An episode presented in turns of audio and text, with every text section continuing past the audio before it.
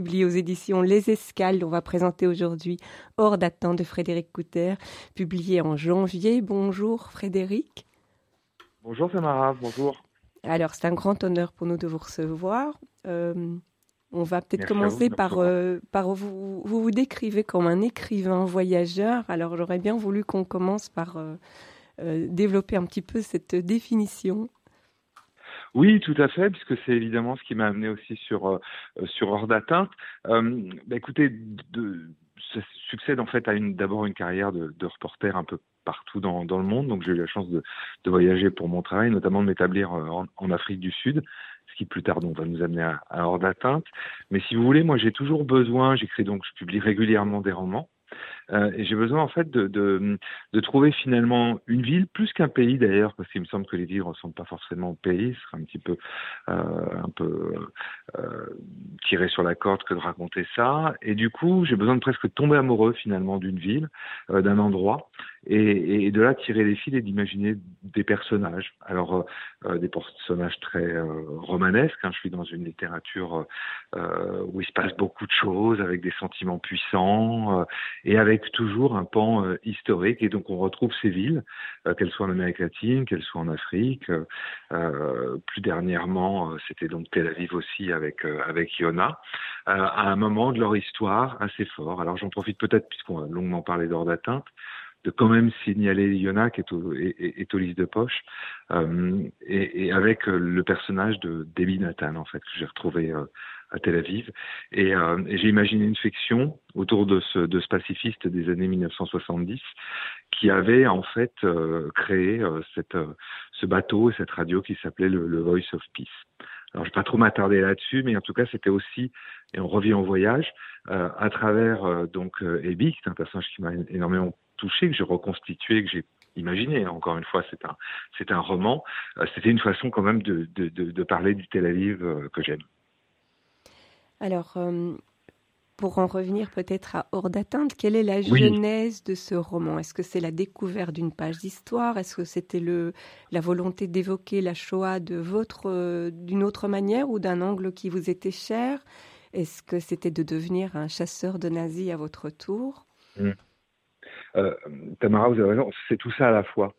Euh, comment bah vous vous dire d'abord qu'effectivement, tout en n'ayant pas été euh, intime, enfin si, en fait je suis percuté aussi intimement, si vous voulez, euh, pas, pas, pas au sein de ma chair, de mon sens, c'est-à-dire que j'ai pas, personne autour de moi qui a, euh, qui, qui, qui, a disparu euh, pendant la Shoah, mais en fait, j'aimerais vraiment faire comprendre ça, c'est que né 20 ans après 45, euh, mon identité s'est quand même construite finalement autour de. Je me vois encore avec avec ma mère. J'aurais pr précisé, hein, euh, je, je, ne suis pas juif, euh, mais il y a une universalité là-dedans qui me touche complètement.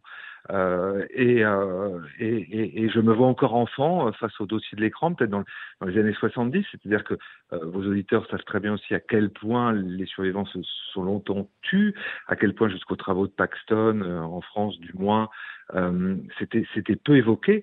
Donc, si vous voulez, des films comme euh, les, les, les, les, les, films de de de euh, de, de, de, de je, je, je, tout à coup j'ai un, un, un trou mais, mais il y a la série Holocauste qui a marqué voilà, un véritable voilà, tournant pardon. Voilà, pardon, excusez-moi, je, je, voilà, mais c'est précisément ça sur lequel je voulais venir pour quelqu'un qui est un, un, un enfant encore hein, finalement et Holocauste un tournant, un tournant de, récit. Et, euh, et, moi, ça m'a effectivement hanté euh, toute ma vie. Donc, j'ai tourné autour de l'histoire de la résistance française.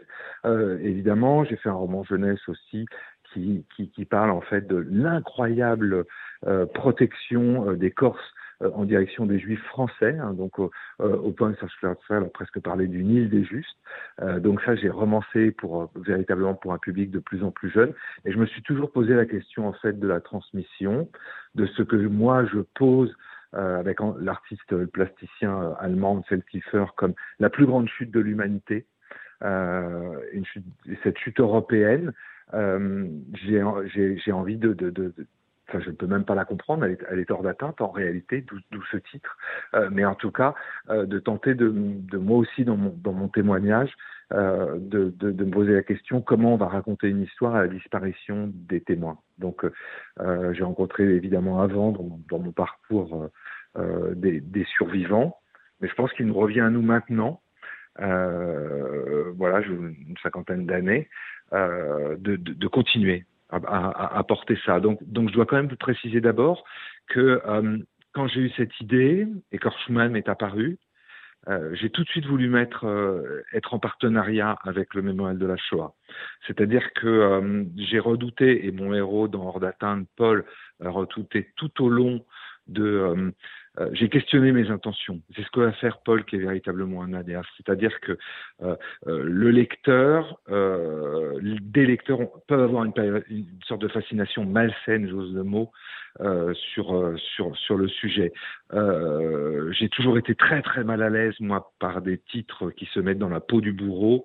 on va citer les bienveillantes, hein, John Litton, que j'aime pas du tout. et je me suis dit en fait en identifiant le mal absolu, je le dis dès le début, c'est le diable en personne hors Schumann.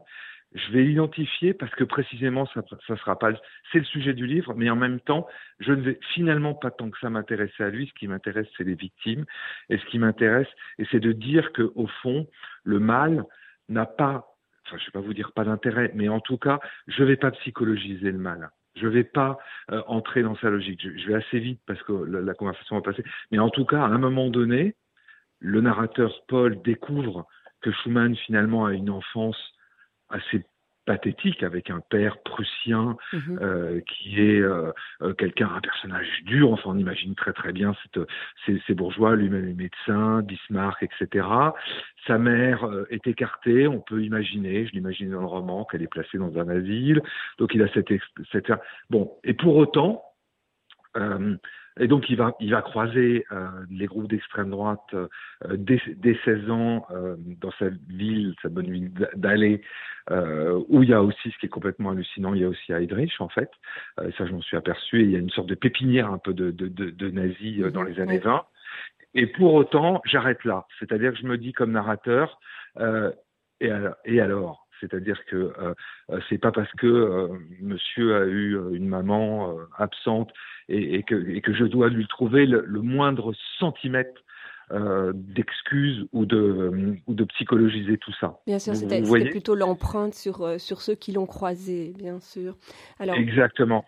C'est très important. Le, oui. le, roman se déroule sur, sur deux axes temporels. Le premier, eh bien, c'est justement l'époque de la guerre, la Shoah à travers le regard du jeune Victor, hein, qui est tout jeune homme pendant la guerre, et puis il, il, il va croiser Nina, et on a l'impression qu'à ce moment-là, ses yeux vont se dessiller, hein, qu'il va tout à coup mmh. prendre conscience de ce qui se passe mmh. autour de lui. Lui, il avait vécu la guerre en tant que civil, mais tout à coup, euh, il découvre que c'est quelque chose de beaucoup plus étendu, et pourtant, il aurait pu comprendre plus tôt, puisqu'il euh, a une petite sœur qui a été la victime euh, du, euh, du fameux programme T4, et c'est elle, finalement, mmh. qui était la moins naïve de tous. Exactement, exactement. Et si vous voulez, dans cette ville détruite qui est Hambourg en, en, en 47, euh, le, le, le, le, jeune Victor va, va même pas tenter de se reconstruire. J'imagine qu'il est dans une. C'est même pas Allemagne année zéro. Il a perdu toute sa famille euh, dans les bombardements et, euh, et il survit euh, finalement euh, au jour le jour, euh, sans euh, sans imaginer que la, que la, que la RFA, que la, enfin sans imaginer évidemment euh, ce qui va se passer. Donc il, il, est trop jeune pour ça. Et pour moi, c'était très important que euh, qu'il croise Nina à ce moment-là. Et Nina, euh, on va l'apprendre donc euh, sort de sort, sort d'Auschwitz et euh, elle est dans ce centre en fait pour euh, pour orphelins. donc là, histoire réelle hein, qui a qui a Hambourg en fait va naturellement porter assistance et secours euh, aux orphelins euh, survivants, mais en même temps les contraindre à rester un peu trop longtemps là. Euh, on connaît bon évidemment l'histoire hein, de, tous les camps ahurissantes de, survivants qui n'ont pas pu gagner la Palestine quasiment pour chasser, y compris en Allemagne, par, les, Britanniques. Donc elle, a cette espèce d'élan qui va lui permettre de, partir de, avant tout le monde finalement et de gagner la, la Palestine un peu plutôt que, que, que d'autres. Mais en tout cas, euh, cette rencontre pour Victor sera inoubliable et va le. Elle va marquer le toute sa vie. Enfin, elle va impacter, détourner voilà, tout le cours de son existence après. Voilà. Et son existence, si vous voulez, elle est marquée donc par cet homme. J'y reviens parce que du coup, j'ai pas, j'ai pas précisé que j'ai trouvé en Afrique, donc il s'appelle Orshuman. Là, j'y reviens un tout petit peu. On fait des allers-retours hein, parce que j'essaie aussi. C'est un, un, roman qui qui, qui qui qui est porté sur euh, sur des décennies puisqu'il finit presque aujourd'hui. Euh, en, en, 2018, on retrouve Victor donc de ses euh, de, sa petite vingtaine euh, jusqu'à aujourd'hui à 92 ans. Mais avec deux euh, focus, hein, il y a le focus Victor et puis après il y a le focus, le focus Paul qui, voilà, qui va donc peut-être comme vivre le drame de toute sa génération, de tous ces jeunes Allemands, mais finalement qu'ont fait mes ancêtres pendant la guerre? Et puis alors il va découvrir que justement l'existence de son grand-père croise celle de Schulman et, et ça va être le début de cette enquête parce que c'est insoutenable pour lui. Absolument. Alors, c'est aussi une façon de, euh, euh, de, de, de, de, montrer. Euh, bon, Paul est, quasiment un aléas, donc juste pour que les auditeurs comprennent bien, on va fonctionner effectivement sur deux temporalités. Hambourg aujourd'hui, et on commence aussi par Hambourg hier, et va se dérouler toute la vie de Victor. Euh, à travers euh, un narrateur un peu omniscient et à travers aussi euh, les découvertes, les découvertes de Paul. Alors Paul, qui est un écrivain aujourd'hui relativement à succès, voit cette histoire lui tomber dessus un petit peu comme elle est tombée dessus et va se demander dans un premier temps dans quelle mesure son grand-père, donc Victor, puisqu'il n'a pas, il y a eu un silence absolu sur tout ce qui s'est passé pendant pendant des décennies, il va se demander dans quelle mesure peut-être Victor, hélas, serait complice de, de, de Schumann. Il a du mal à imaginer l'histoire de, la sœur de Victor lui a été évidemment cachée. On est dans le, secret, de, famille. Et progressivement, il va découvrir ce qu'a fait euh, Victor. Mais en tout cas, euh, Paul va faire, en fait, ça, va me permettre, euh, moi comme écrivain, de partager en fait avec le lecteur mes découvertes autour d'Or Schumann. Alors, euh, Schumann est indiqué à, à Paul euh, via son, via, son grand-père. Moi, si vous voulez, c'était plus une intuition un petit peu justement de voyageur. On revient au début de notre conversation. Euh, je connais vraiment bien l'Afrique. J'ai longtemps vécu en Afrique du Sud. Euh, j'y vais, j'y vais chaque année. Et, et, et, il me semblait qu'il pouvait y avoir des correspondances entre la Namibie, l'Afrique du Sud et, et des nazis euh, fugitifs. Mais alors justement, qui, qui est ce fameux Schulman Tout le monde connaît Mengele et pourquoi lui, on ne le connaît pas? Voilà. Et donc, ça a été en deux temps. C'est-à-dire que euh, dans un premier temps, je cherche en Afrique un nazi, je me dis, il doit y avoir des choses, etc. Et puis finalement, au Ghana, vraiment, je vais vous passer les détails, mais complètement par hasard, je me rends compte qu'il y avait comme ça, euh, autour du, grand dirigeant post-colonial qui s'appelait Nkrumah, euh, une petite course, ça serait exagéré, mais quelques nazis quand même de haut rang. Donc, euh, citons d'abord Anna Reich, qui était qui est, restée dans l'histoire comme la pilote d'Hitler, scandaleusement effacée, enfin ses crimes ont été scandaleusement effacés, elle a même été reçue à la Maison Blanche, euh, elle, est apparue dans les années 60 comme une sorte de championne, euh, alors qu'elle a tenté de libérer Hitler quand même de son bunker. Un chimiste de l'action, euh, à la fois de l'action T4 et des Hexagruppen qui s'appelle Cole Meyer, un autre type aussi dont l'histoire ne retient pas le nom, et finalement ce Horst. Alors Horst il arrive au Ghana après une errance, il s'est caché en fait juste après-guerre euh, en, en, en, Allemagne, donc sous un faux nom. Et il faut bien comprendre que c'est pas n'importe qui. C'est-à-dire qu'il fait pas partie de ces euh, dizaines, voire centaines de milliers d'assassins euh, allemands euh, qui sont livrés dans les aéroports et, ailleurs. Bon, euh, là, on a véritablement un, un, un, un spécimen, un, assassin de masse qui commence donc sa carrière dans le programme Action T4, qui dirige, qui est directeur hein, euh, d'un des centres d'extermination euh, monstrueux d'handicapés. C'est-à-dire qu'en fait, il y a les historiens le savent, si vous voulez, mais à travers Schumann, moi, je, je, je, je, raconte et donc je démontre cette espèce de continuité de répétition générale monstrueuse entre Action T4 et la, et la Shoah. C'est-à-dire que véritablement, des cars d'une compagnie qui s'appelle la GECRAT vont aller dans les asiles, les médecins vont choisir euh, des, euh, des, des, des, aliénés qui sont euh, avec des handicaps euh, soit pour certains très très lourds ou pour d'autres une simple dépression ou une simple épilepsie. Hein. Il s'agit d'éliminer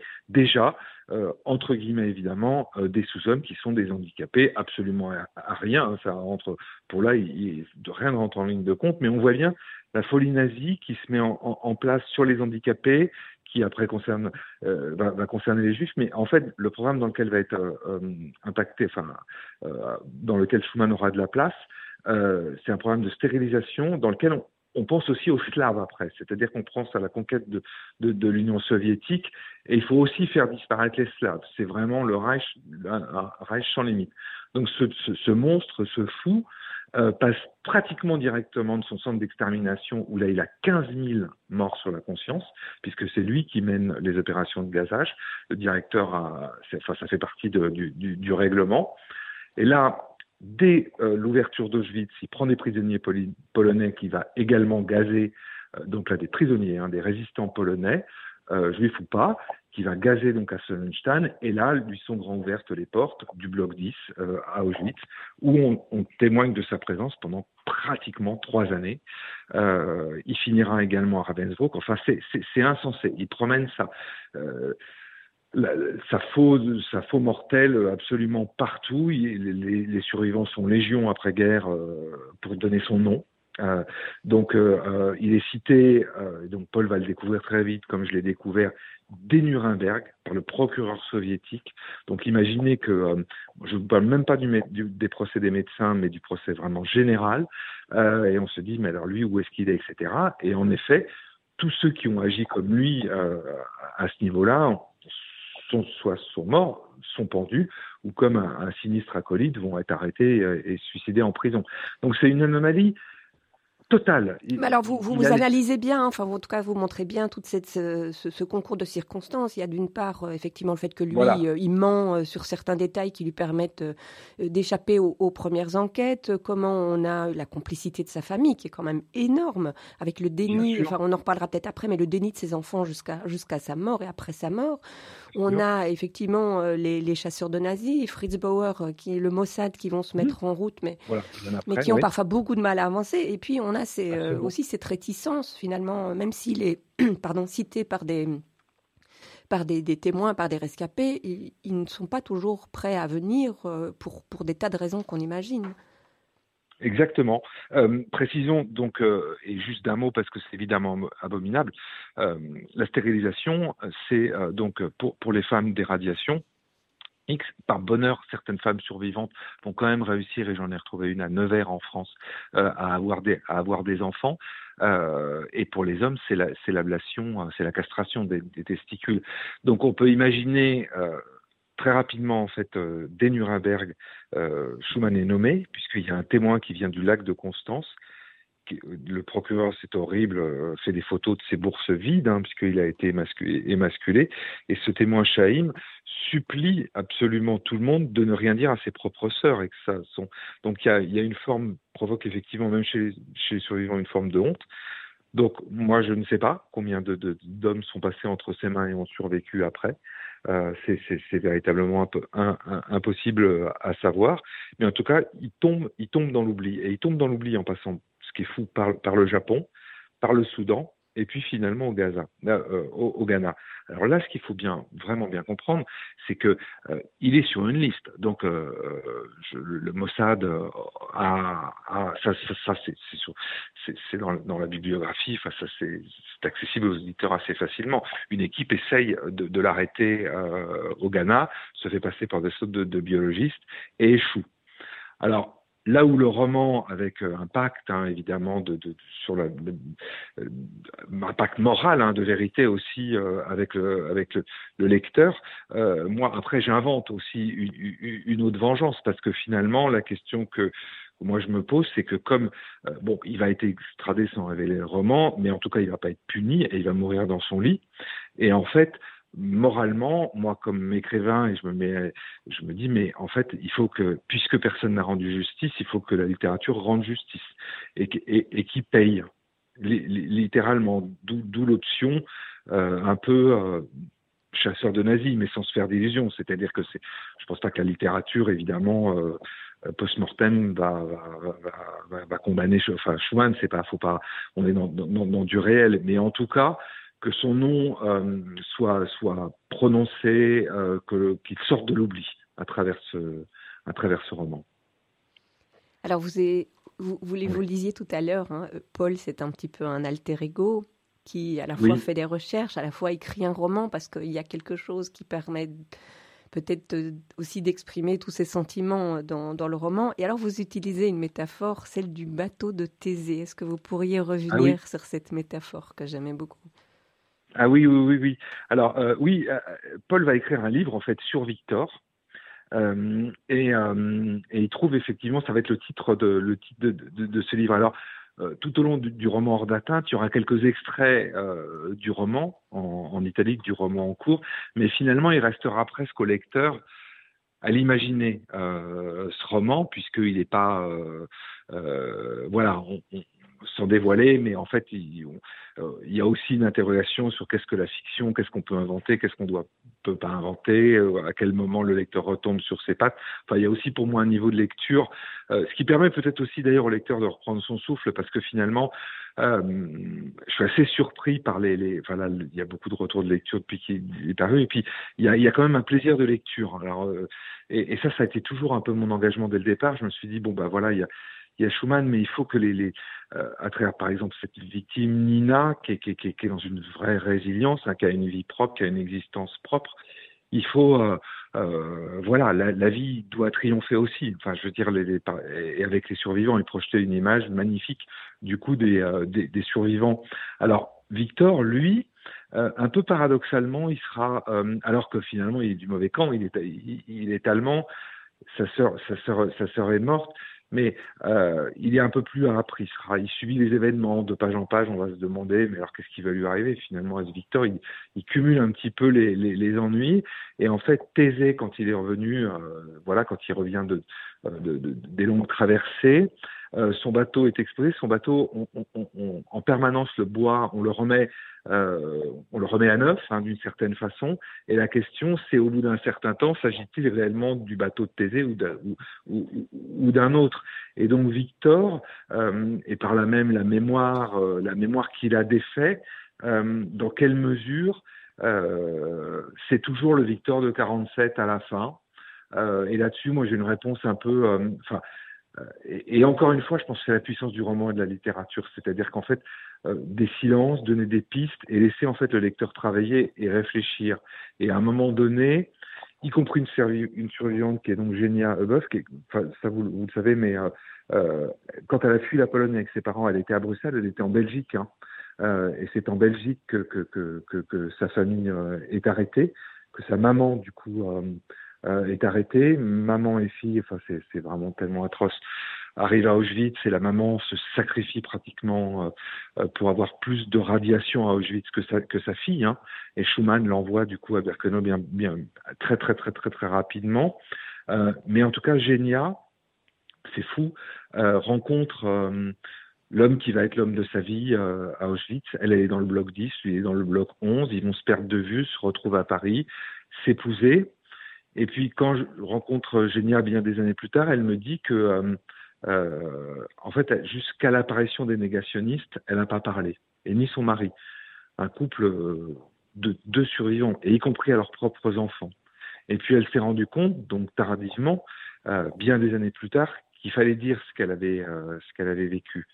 Et, euh, et, elle a donc fait la tournée de, de, de, des collèges. Elle était dans, à Nevers, hein, en, France, c'est en, en Bourgogne. Et moi, l'écoutant, euh, je l'ai trouvé d'une si vivante, si euh, et donc on vient à cette métaphore de Thésée, si euh, c'est comme si elle n'avait pas vécu. Enfin, je n'arrivais pas à j'avais pas du tout à imaginer la, la, la Génia de 18 ans euh, à Auschwitz. Enfin, je la trouvais euh, et donc la question de son de, de, de son témoignage, je n'osais pas trop non plus la brusquer. Elle m'a dit donc juste une chose.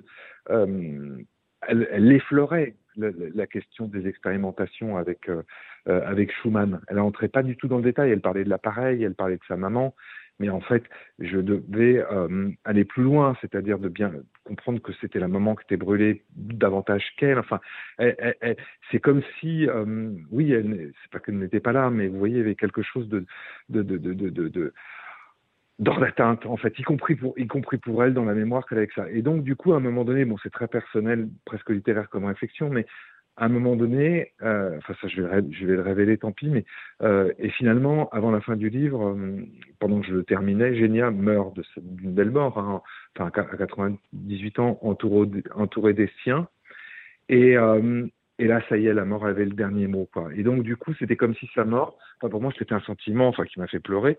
Euh, euh, c'est comme si, en fait, elle était, elle était sortie de, d'Auschwitz et avec sa mort, elle y rentrait. Enfin, je ne sais pas si je me fais bien comprendre, mais euh, il y avait une parenthèse de vie qui se refermait euh, et, et, pour moi, c'était, c'était, c'était horrible, en fait. Oui, je, je, je, vous comprends. Je vous, je vous, remercie. On va devoir malheureusement s'arrêter là. J'aurais peut-être juste voulu dire que voilà, il y a encore des tas de choses qu'on n'a pas abordées. Il y avait aussi cette question morale qui traverse l'œuvre. Est-ce qu'on a le droit de faire justice soi-même? Quel est le sens de la de la vengeance? Il y a la présence de la musique aussi à travers euh, ce piano euh, et, euh, et, cette marque Steinway aussi que l'on retrouve. Euh, merci beaucoup Frédéric Kouner. Euh, donc euh, nous avons parlé de Hors d'atteinte, euh, publié aux Escales. Longue vie à votre roman. J'ai compris que ça démarrait très bien pour lui. Et à bientôt sur Radio Judaïka, j'espère. Bon, merci Tamara. Merci beaucoup pour votre invitation. À très bientôt. Au revoir.